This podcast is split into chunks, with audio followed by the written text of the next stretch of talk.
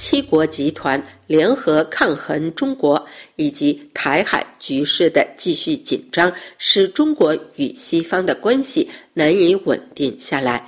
德国媒体在把目光投向中国的时候，关注的是哪些变化呢？在电动汽车业方面，德国电视二台发现。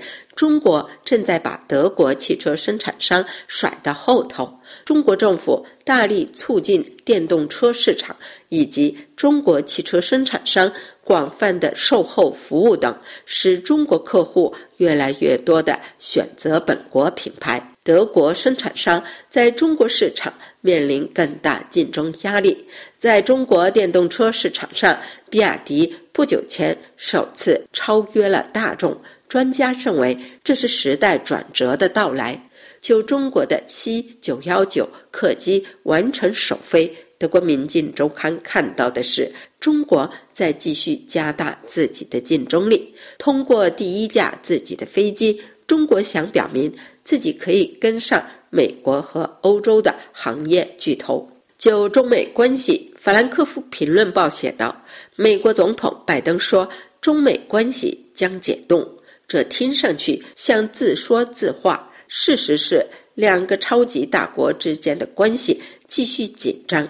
七国集团峰会虽然说在气候转变等方面要和中国合作，但在剩余领域里使用的则是一种严厉的语气，这包括西藏和新疆的侵犯人权行为，对外国公司的不公平竞争条件。北京在南海的领土要求、台湾问题等等。美国总统拜登在广岛声明发表仅一天后，对美中关系所做的评论令人惊讶。他断言说：“我认为我们很快就会看到解冻的开始。”可他没有解释解冻怎么才能和七国集团峰会的尖锐言辞配合成一体。九中国山东号航母通过台湾海峡，德国《美日劲报》认为这是中国的新挑衅行为。山东号是中国在自己国家建造的第一艘航空母舰，北京显然在再次展示自己的实力。而美国总统拜登保证，美国将继续帮助台湾自卫。如此以往，美中关系还会继续紧张。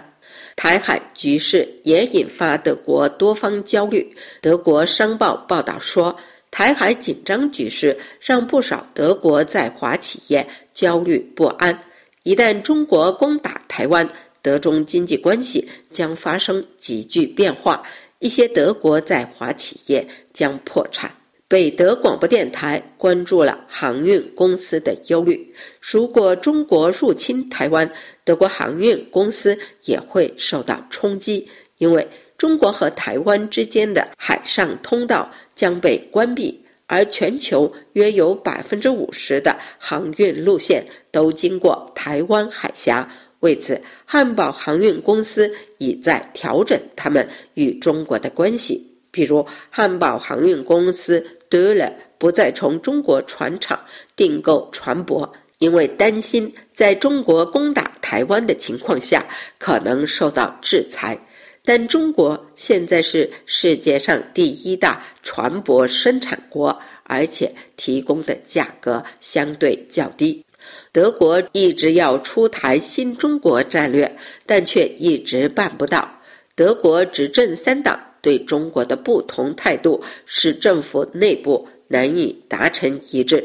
六月底将在柏林举行的德中政府磋商会议，将把棘手的中国话题再次摆到桌面上来。这是柏林丹兰法国国际广播电台中文部柏林飞鸿专栏节目。